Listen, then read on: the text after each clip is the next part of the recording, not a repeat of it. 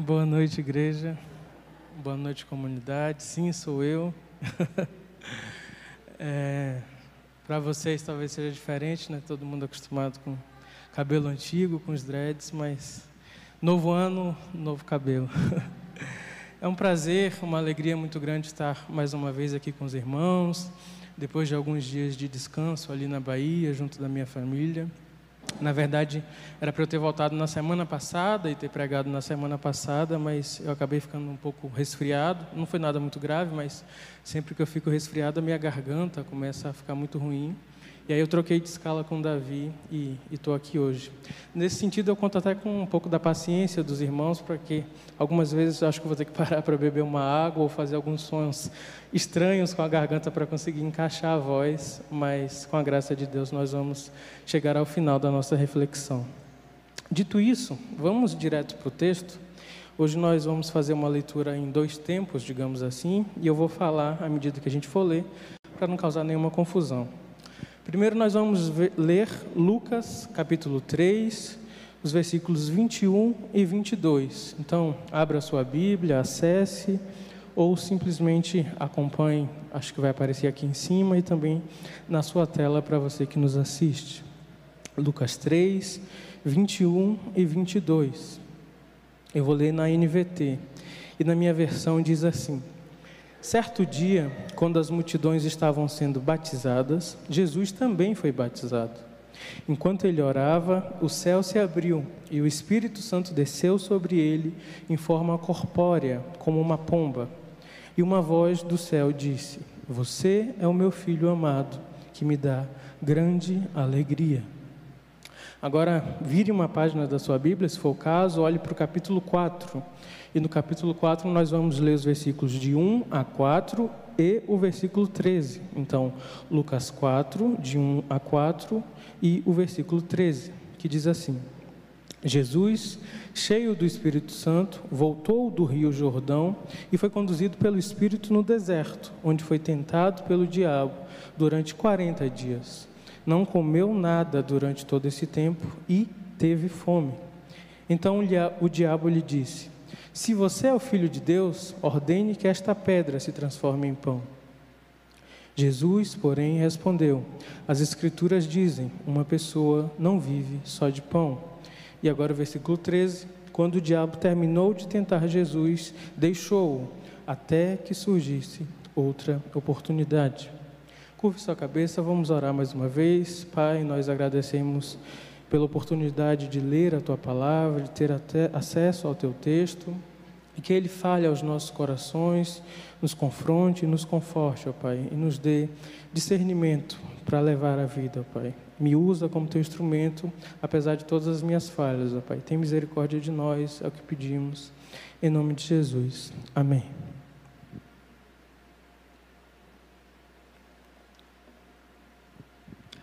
Esse início de ano, nós estamos aí no início da terceira semana, é apenas o 16º dia de 2022.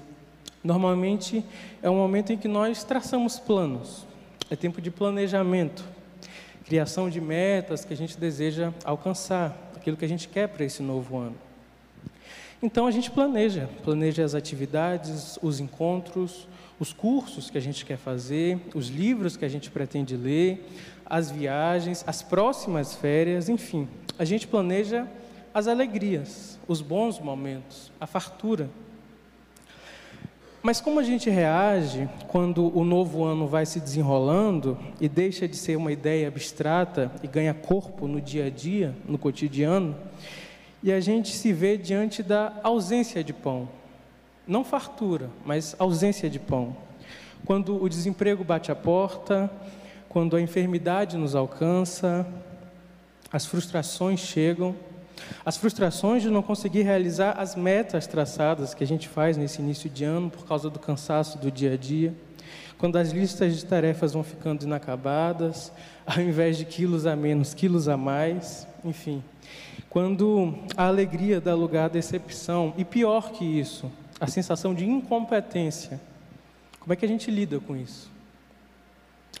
Nesses momentos é preciso que a gente faça um exercício fundamental na caminhada cristã, o discernimento. Ser cristão é ter a capacidade de discernir, discernir vozes, discernir poderes, discernir ação. Isso é o que nos permite passar pelas alegrias e também pelas tristezas da vida, sem que os, sem que os acontecimentos que surgem nos deixem à deriva, sem que as tentações nos façam cair. E esse é um ensinamento fundamental que esse episódio de Jesus no deserto quer ensinar para nós. Cristo nos ensina a lidar com a tentação, inclusive com o caráter, aquilo que eu chamei do caráter moderno das tecnologias da tentação que o nosso tempo nos impõe. E é sobre isso que a gente vai pensar essa noite. Mas antes de olhar para a resposta de Cristo e nos determos nela, é importante que a gente tenha em mente duas coisas, que a gente monte o quadro, a cena do que está acontecendo aqui. E para isso, essas duas coisas são indispensáveis. Em Mateus 4:1, nós também lemos essa narrativa que a gente leu aqui em Lucas. Ele também narra esse episódio. E se a gente olha lá o que está escrito, a gente vê o seguinte: Jesus foi conduzido pelo Espírito ao deserto para ser tentado pelo diabo. Ele diz essas palavras. E esse também parece ser o sentido quando a gente lê o texto em Lucas. Essa parece ser a nossa interpretação de que é, Jesus é levado ao deserto para ser tentado e ele é levado pelo Espírito. E esse é o problema. Porque se a gente olha para o livro de Tiago, capítulo 1, versículo 13, a gente lê: E quando vocês forem tentados, não digam, esta tentação vem de Deus, pois Deus nunca é tentado a fazer o mal e Ele mesmo nunca tenta alguém. Então, como é que a gente resolve isso? Eu sempre tive muita dúvida de como interpretar corretamente essas palavras, porque se a gente olha rapidamente, a gente tem aqui uma contradição do que Mateus fala, do que Tiago fala, os dois são a Bíblia. O que a gente faz? Se Deus não tenta ninguém, como afirma Tiago, por que o Espírito conduz Jesus ao deserto para ser tentado? Esse é um exemplo, é um caso onde a língua original em que o texto foi escrito, no caso o grego, e as possíveis traduções para esse texto às vezes nos impõem algumas dificuldades. Porque no sentido original, o verbo utilizado aqui tem como significado mais próximo teste e não tentação. E é assim em quase todas as ocorrências desse verbo na Bíblia. E se a gente para para pensar, de fato, a coisa começa a ganhar mais sentido, porque Deus nos, a Bíblia nos informa, perdão, que Deus testa. Deus testa Abraão, testa Jó e testa Jesus. E há uma diferença muito importante entre teste e tentação, porque os testes têm como função o fortalecimento. Abraão desenvolve um relacionamento mais íntimo, mais profundo com Deus depois que é testado. Jó declara que conhecia a Deus de ouvir falar, mas depois que ele passa por tudo que passou, ele diz que agora via a Deus com os seus próprios olhos. Mas as tentações não. As tentações visam a queda, Judas, quando é tentado atrair Jesus, ele cede a isso. Depois do episódio, ele é tomado por uma culpa tão grande que ele acaba se suicidando. É por isso que um sentido mais é, apropriado para essa passagem que a gente leu talvez seja o teste do Filho de Deus. Mas o curioso é que, sim, muitas vezes os testes são um período onde as tentações nos são apresentadas. E porque essas coisas caminham juntas, às vezes a gente as confunde. Por exemplo, Deus permite que Jó seja aprovado, que a sua fidelidade seja testada. Mas nesse contexto a tentação surge. Surge da boca da esposa, quando ela diz: abandona, amaldiçoa esse Deus e morre. Portanto, períodos de testes podem vir sim acompanhados de tentações, porque muitas vezes o tentador se aproveita da vulnerabilidade dos momentos de provação para lançar a tentação. Mas é preciso lembrar que, como a Escritura afirma, Deus mesmo não tenta ninguém. A segunda coisa importante para a gente acessar esse texto é algo que a gente até sabe, mas que às vezes inconscientemente acaba esquecendo ou negligenciando, que é a humanidade de Cristo, o Deus encarnado em, em pele e osso. Não restam dúvidas de que Jesus é o Filho de Deus. Os sinais que ele realizou, a maneira como ele viveu, a ressurreição, enfim, apontam para o fato de que ele é o Messias escolhido, o Filho do Deus Altíssimo. Mas a gente não pode negar ou negligenciar o seu caráter humano. A Bíblia é clara em revelar Jesus como alguém que sentiu dores, que chorou, que sofreu. E Lucas, na sua brilhante capacidade narrativa, faz questão de nos lembrar disso no seu texto. No versículo 1, quando ele diz: Não comeu nada durante todo esse tempo, durante todos os 40 dias, e teve fome. A fome aqui é o elemento humano. É uma característica comum a todos nós, que quer nos lembrar que Jesus é sim filho de Deus, mas também é humano. E percebam como a ordem dos acontecimentos, na maneira como a gente leu, nos ajuda a ter noção da natureza de Cristo.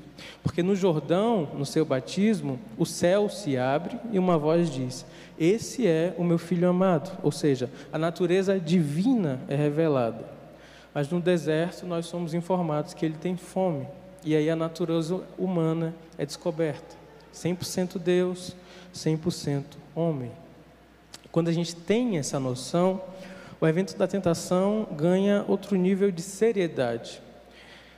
Porque no fim das contas estava em jogo ali o futuro da humanidade, o meu e o seu, a minha e a sua história. A tentação acontece entre dois momentos marcantes da vida de Jesus. Em primeiro lugar está o seu batismo, como a gente falou e leu. Então vem a tentação e depois acontece o início do ministério de Jesus. Então, uma falha, uma resposta errada colocariam a perder todo o plano de redenção de Deus, que ele vinha escrevendo ao longo de muitos anos. Por quê? Porque o seu próprio filho, na condição humana, ou seja, passível das falhas que são inerentes a essa condição humana, teria falhado. O mal teria triunfado. E é curioso que um evento tão fundamental, tão importante, tão decisivo para a história, tenha sido permitido pelo próprio Deus. Ele poderia ter optado por poupar seu filho de tamanha agonia, responsabilidade, mas ao invés disso, o que a gente lê é que o Espírito conduz Jesus ao deserto, e no deserto o tentador aparece. Então, depois de 40 dias vagando pelo deserto, faminto, surge o tentador e Cristo precisa lidar com essa circunstância. Quando a gente para para pensar, uma estratégia muito comum do inimigo é tentar confundir o que Deus disse utilizando a dúvida como ferramenta. Então, lembrem, por exemplo, do Éden. A serpente pergunta para Eva: Deus realmente disse que vocês não devem comer de nenhuma fruta do jardim? Não, Deus não tinha dito aquilo. Ele proibiu que se comesse de um fruto. Mas o diabo lança a dúvida, lança a incógnita. E ele continua: Olha, se vocês comerem dessa fruta aí que ele proibiu, vocês não vão morrer. Veja como o fruto é bonito, é vistoso. Será que isso realmente vai matar alguém? Então ele está sempre plantando a dúvida para confundir aquilo que Deus diz. E é com essa estratégia que ele vai até Jesus. E as primeiras palavras que o texto nos informa que ele diz é: Se você é o filho de Deus. Se você é o filho de Deus. Em outras palavras, você tem certeza que é filho de Deus? Olha o seu estado, vagando pelo deserto durante 40 dias, faminto, abandonado, desgastado. Você acha mesmo que é filho do Deus Todo-Poderoso, dono do ouro e da prata? Bom, mas em todo caso eu vou te dar uma chance. Transforma aqui essa pedra em pão para você se alimentar, e aí eu acredito que você é o tal filho de Deus. Quando a gente coloca lado a lado o batismo no Jordão e o episódio do deserto, a gente percebe nitidamente a diferença. Porque no Jordão, o próprio Deus afirma: Você é o meu filho amado. No deserto, o inimigo planta a dúvida: Você tem certeza que é filho? E é interessante porque Deus profere as suas palavras antes de Jesus iniciar o ministério, antes dos milagres, antes da obediência até a cruz, antes de qualquer coisa. Mas o diabo condiciona a questão. Se é filho, então faz. Transforma a pedra em pão e se alimenta. E se a gente para para pensar e se aprofundar um pouco mais na questão, qual é o problema de comer pão? Qual é o pecado de uma pessoa comer pão? Uma pessoa faminta que passou 40 dias sem comer, se alimentar. O que, é que tem de errado nisso? Tudo bem, a forma de conseguir esse pão, esse alimento, digamos que seja pouco ortodoxa, né? transformando pedra em pão. Mas espera aí, Se o problema é esse, o próprio Jesus posteriormente vai fazer milagres com alimentos, transformando a água em vinho, multiplicando peixes e pães. Então, qual é o problema? Jesus não foi tentado em pecados óbvios, digamos assim, moralismos, adultério, corrupção, mentira, roubo. Não foi o caso. Mas há aqui nesse episódio uma necessidade de discernimento de vozes, de saber quem fala e a quem se deve obediência. Ele precisa decidir se confia nas palavras do Pai, que define a sua identidade, filho amado, ou se ele deixa o coração ser tomado pela dúvida que é imposta no momento da tentação. E quando nós nos inserimos nessa história, nós somos levados a imaginar como a nossa identidade é afirmada. Mas a questão é, não é como ela é afirmada quando tudo vai bem, quando as coisas estão dando certo, mas sim quando os tempos de privações batem a porta, quando falta o pão. Como a gente afirma a nossa identidade quando a gente não tem nada? A gente não tem sucesso, não tem diploma, não temos uma carreira, um emprego, a nossa vida foi marcada por episódios difíceis, sentimos que somos um fracasso. Como eu afirmo a minha identidade aí? Quem sou eu sem meu trabalho? sem os recursos que me permitem comprar, viajar, gastar, ser admirado. Quando essas coisas somem e o inimigo pergunta: Você tem certeza que é filho de Deus? Qual resposta eu dou? Aqui nós nos deparamos com a resposta de Jesus, que é para nós o um modelo de excelência. E ele diz: Está escrito: Nem só de pão viverá o homem, mas de toda a palavra que procede da boca de Deus.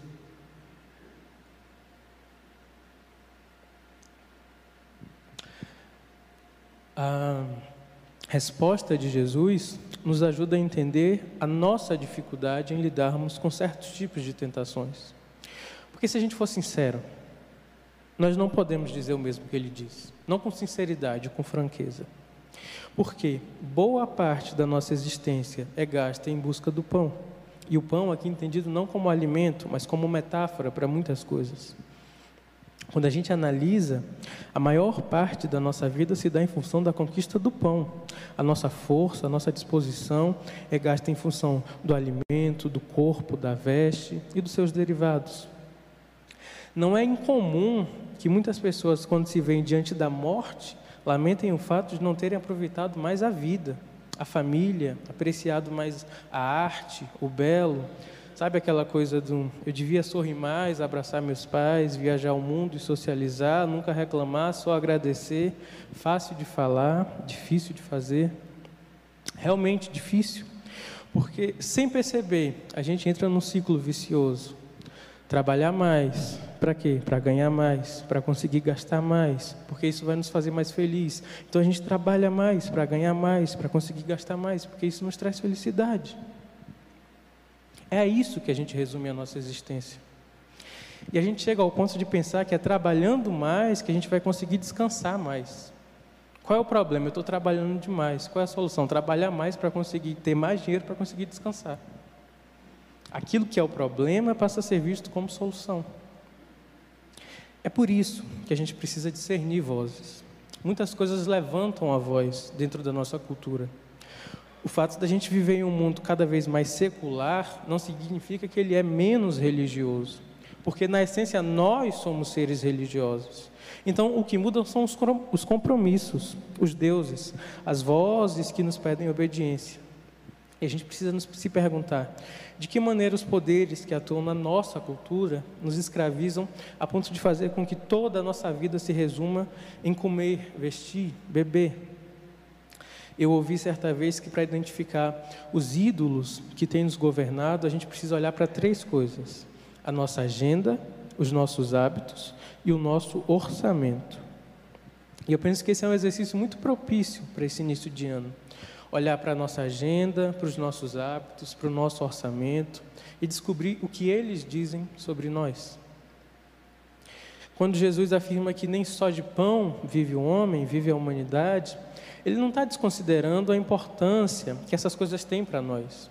É importante esclarecer que as necessidades físicas, intelectuais, culturais, econômicas, emocionais são reais. Não há nenhum problema em a gente tentar suprir essas coisas. A gente precisa sim de dinheiro para pagar as contas, a gente precisa de amigos e de amores para compartilhar a caminhada, a gente precisa de um lugar para morar, sem dúvida. Mas a grande pergunta que a resposta de Jesus diante da tentação lança é essa: a vida é só isso? A vida se resume a isso? Ao pão? Porque se a gente vive em função disso, a vida perde o sentido quando essas coisas deixam de existir. E olha, não é incomum que elas desapareçam em algum momento. Então, o problema, no fim das contas, não é o pão, mas sim a quem a gente dá ouvidos, a como a gente governa e dirige a nossa vida. É por isso que a resposta de Jesus tem como base uma história. O que ele diz tem como pano de fundo a história do povo de Israel e a sua fala é uma citação de Deuteronômio 8. E eu quero ler aqui alguns versículos desse capítulo com vocês. Deuteronômio 8, a partir do versículo 2, diz assim: Lembrem-se de como o Senhor, seu Deus, os guiou pelo deserto estes 40 anos, humilhando-os e pondo à prova seu caráter, para ver se vocês obedeceriam ou não os seus mandamentos. Sim, ele os humilhou, permitindo que tivessem fome em seguida, ele o sustentou com maná, um alimento que nem vocês, nem seus antepassados conheciam, a fim de lhes ensinar que as pessoas não vivem só de pão, mas de toda a palavra que vem da boca do Senhor. Ao longo de todos esses 40 anos, suas roupas não se gastaram e seus pés não incharam, nem criaram bolhas. Agora um salto para o versículo 11, que diz: Tenham cuidado para que, em meio à fartura, não se esqueçam do Senhor, seu Deus, e desobedeçam aos mandamentos, estatutos e decretos que hoje lhes dou. Quando ficarem, quando ficarem satisfeitos e forem prósperos, quando tiverem construído belas casas onde morar, e quando seus rebanhos tiverem se tornado numerosos, e sua prata e seu ouro tiverem se multiplicado junto com todos os seus bens, tenham cuidado.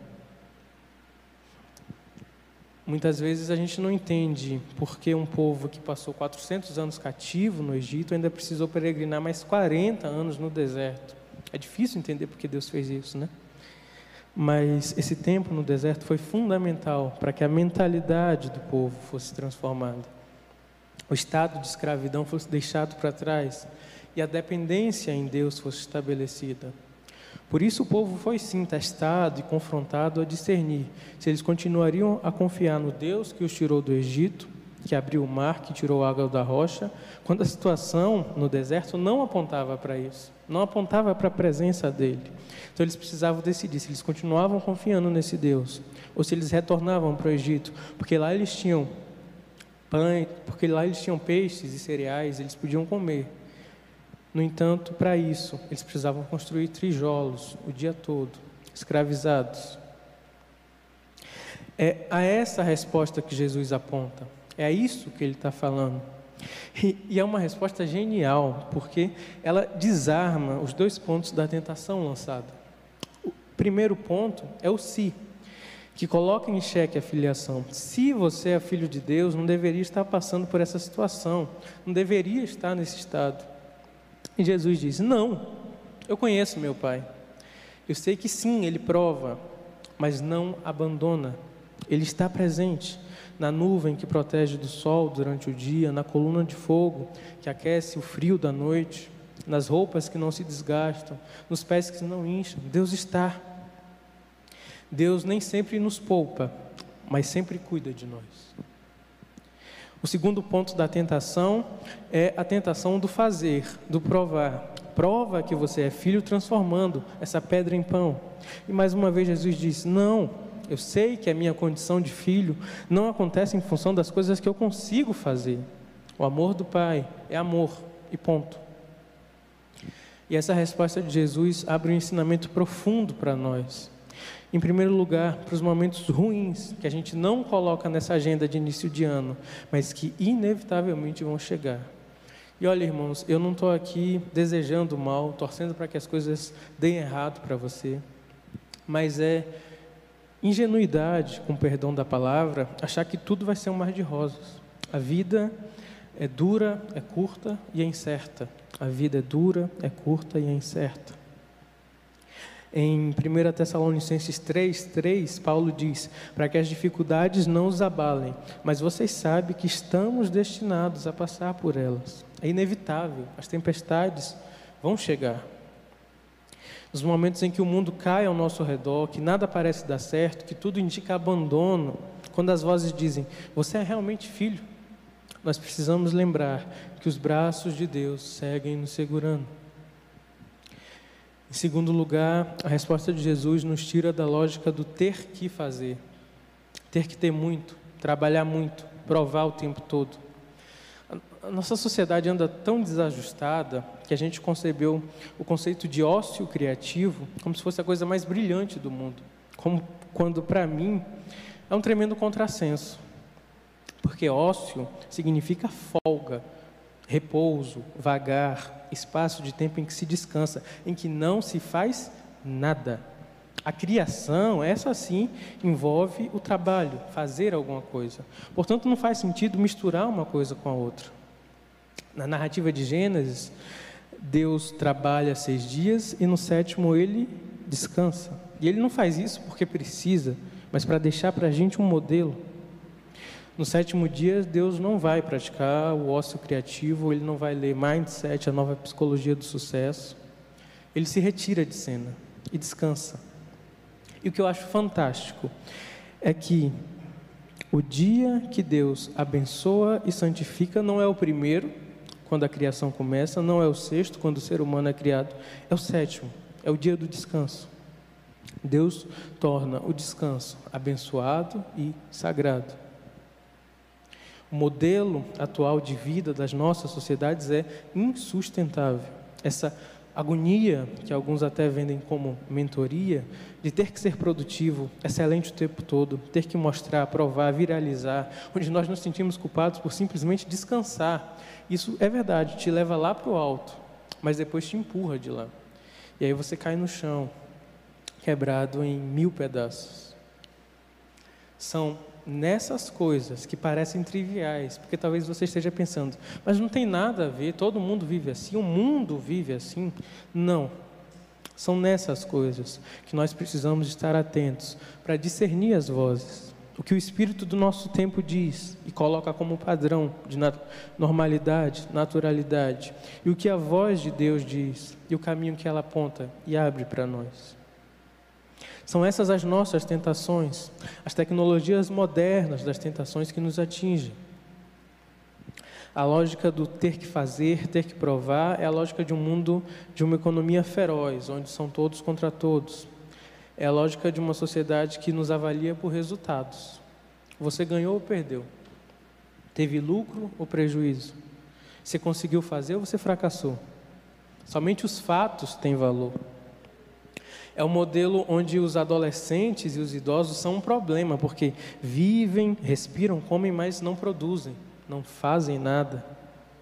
É a lógica do utilitarismo, onde a mulher que deixou de ser fisicamente atraente segundo um padrão pré-estabelecido, ou o vendedor que não consegue bater meta em cima de meta, não são mais úteis, quase deixam de existir como seres humanos. Então, a resposta de Cristo quer nos lembrar que há uma outra lógica possível. É possível resistir a essas coisas. O que Jesus precisa para mostrar sua identidade não é o fazer, não é transformar a pedra em pão, mas sim o obedecer. Ter o discernimento necessário para ouvir a voz do Pai em meio às outras vozes e obedecer. Porque no fim das contas a medida de Deus é outra ele vê o interior do coração e ele não apenas perdoa os nossos fracassos, mas ele enxerga o sucesso onde ninguém vê ou valoriza. Somente Deus nos dá crédito pelas palavras raivosas que a gente não disse, pelas tentações que a gente não cedeu, pela paciência e gentileza que a gente luta para cultivar enquanto ninguém nota. O simples fato de sermos humanos faz com que tenhamos valor diante de Deus. A lógica do reino de Deus é a lógica da graça, onde que conta, o que importa não é o que eu posso ou consigo fazer, mas o que ele fez por mim.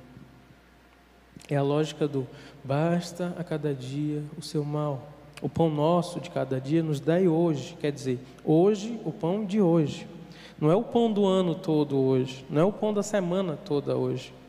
Hoje é apenas o pão de hoje. Então, descansa, aproveita as tuas férias, respira. Você não é máquina, você não precisa dar conta de tudo, nem hoje e nem nunca. Porque, no fim das contas, nem só de pão vive a humanidade, mas de toda palavra que procede da boca de Deus. E no contexto do Jordão, a palavra que procede da boca de Deus é: Você é o meu filho amado, em quem tenho a minha alegria. E isso é tudo. Isso basta. São com essas palavras, com essa identidade, que Jesus caminha na terra, que ele enfrenta as zombarias, traições, rejeições, acusação de ser comilão e beberrão, ou seja, de não fazer nada, de só querer comer e beber, acusação de ser maioral dos demônios, e se ele fosse maioral dos demônios, logicamente ele não é, não seria filho de Deus. E as outras tentações que surgem. Porque é isso que a gente leu no versículo 13, né? Que o diabo deixou Jesus até que surgisse outra oportunidade. E elas surgiram. Surgiram na boca de Pedro, quando ele disse que morreria, mas não deixaria Jesus sofrer. Quando os soldados romanos ali diante da cruz dizem: Se você é o filho de Deus, mais uma vez, a dúvida sendo colocada, desce da cruz e se salva. As tentações, vez ou outra, batem à porta. E no caso de Jesus, o ápice de tudo isso foi de fato a cruz. Quando o próprio Jesus, em determinado momento, parece duvidar do Pai, quando ele diz: Deus meu, Deus meu, por que me desamparaste? Eu imagino naquele momento uma legião de demônios em êxtase, pensando: no deserto a gente não conseguiu, pela boca de Pedro também não conseguimos, do soldado também não, mas agora a gente vence, agora a gente bota esse plano a perder. Então, eles sussurravam ou mesmo gritavam no ouvido de Jesus, desse Jesus humano que agonizava numa cruz por horas, que sentia todas as dores que um ser humano sente. Abandona, amaldiçoa esse Deus e morre. Mas a citação do Salmo 22 não é a última coisa que Jesus diz. Em seu último suspiro, ele olha para os céus e diz: Pai, ele reafirma a identidade, ele faz questão de testemunhar a identidade de filho, apesar da circunstância, apesar do aparente abandono, apesar de não poder fazer nada naquele momento. Ainda assim, ele diz: Pai, em tuas mãos entrego o meu espírito. Então eu imagino os demônios batendo uns nos ombros do outro e dizendo: Olha, essa a gente perdeu, e perdeu para sempre. A identidade de filho amada recebida no Jordão é a que acompanha Jesus até o final do seu ministério. É a que define os momentos bons, as alegrias. É o que define as tristezas e as dores. Não é a circunstância, não é o que ele faz, é a palavra que procede da boca de Deus. Amém, igreja? Nesse momento eu quero convidar o ministério de louvor aqui para cima. Eu quero te convidar também a se colocar de pé. Nós vamos cantar orando, orar cantando e dizendo que confiamos nesse Deus e na palavra que procede da boca desse Deus.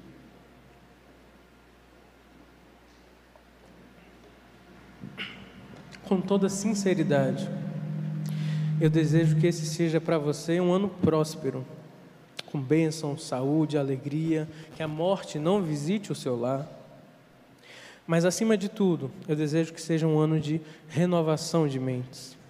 Que a gente possa exercitar em cada situação o discernimento. Que a gente não seja tragado pelas lógicas do mundo. Que os momentos de dificuldade não nos impeçam de ver a boa mão de Deus. Que a obrigação do fazer, do ter que provar, não nos consuma. Que a nossa identidade seja batismal. Filhos e filhas amadas de Deus. E isso basta. Isso é tudo.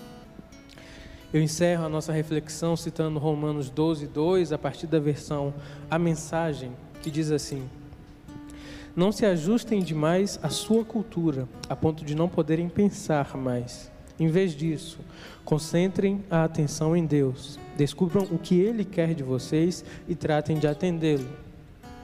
Diferentemente da cultura dominante que sempre os arrasta para baixo, ao nível da imaturidade, Deus extrai o melhor de vocês e desenvolve em vocês verdadeira maturidade, alicerçada em sua verdadeira identidade. Filhos e filhas de Deus. Isso basta. Isso é tudo. Amém.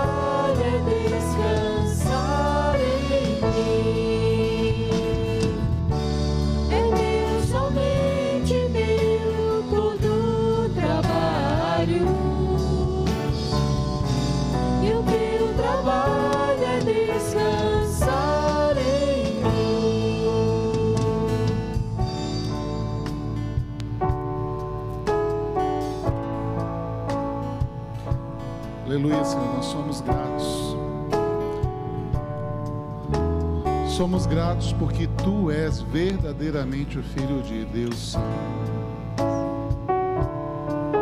Tu és o Filho de Deus. Oh Senhor, tantas vozes, tantas, tantos microfones abertos, ó oh Pai, falando dos nossos ouvidos e nos perguntamos: e tu quem és? Sua posição? Jesus nós sabemos quem é.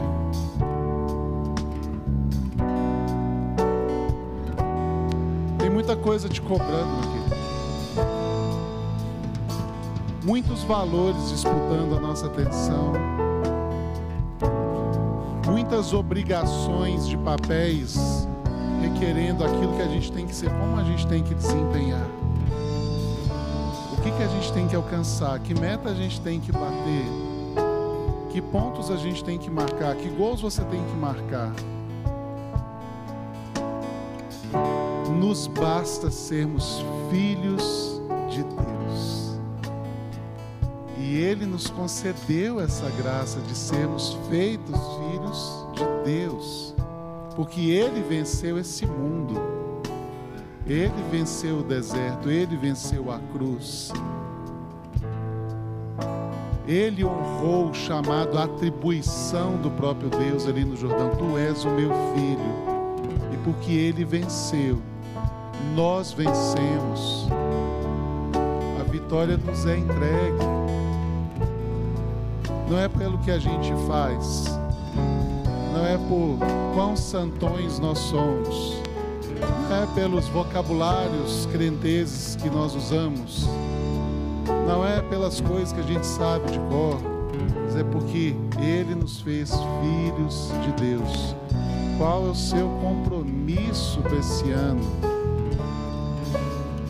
Ser filho de Deus e contemplar a sua glória. Amém, querido? Você pode descansar nessa palavra. Seu, sua meta maior para 2022 contemplar a glória de Deus e desfrutar do fato de sermos filhos.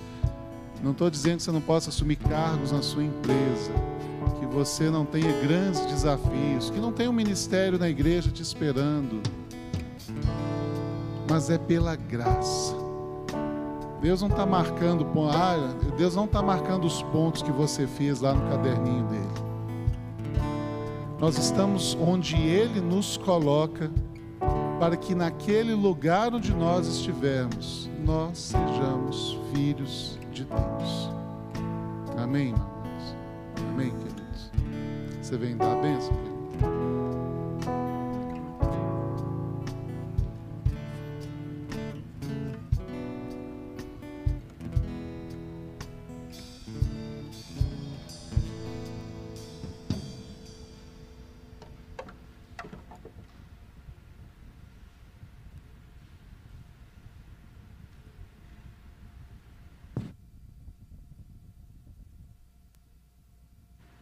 Meus irmãos, nós somos filhos por meio do Filho, feitos filhos amados do Pai por meio de Cristo Jesus. Que privilégio sabermos dessa nossa identidade mais fundamental.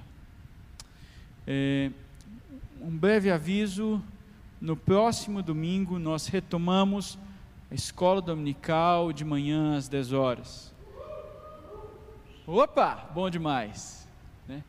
Então nós teremos as atividades, traga as crianças, né? e à noite a gente continua com os cultos. Então dia 23 a gente retoma. É, dia 24 retomamos também a reunião de oração. E uhul, isso! E também é, domingo que vem à noite será a nossa despedida. Ah, não, ninguém falou uhul né? É, então, a Aline, eu e Bernardo vamos passar esse tempo fora, né? Nós não estamos falando que estamos saindo da SEC, porque a nossa identidade é uma identidade batismal, uma identidade eclesial, ela é, pertence à igreja, né? Mas a gente vai ocupar um outro lugar nessa história, né? Então, venha, venha nos prestigiar, venha celebrar com a gente, são 10 anos, né? Vou ver se eu acho umas fotos da ordenação, uma coisa legal assim, para a gente celebrar junto. Vai ser muito precioso no domingo à noite. Então, ao sairmos desse lugar, que a gente relembre dos testes de Deus a nós.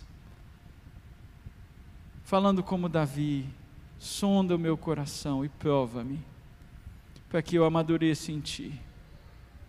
Que ao sairmos desse lugar, a gente se lembre que a gente não vive só de pão, mas de toda a palavra que vem da boca de Deus.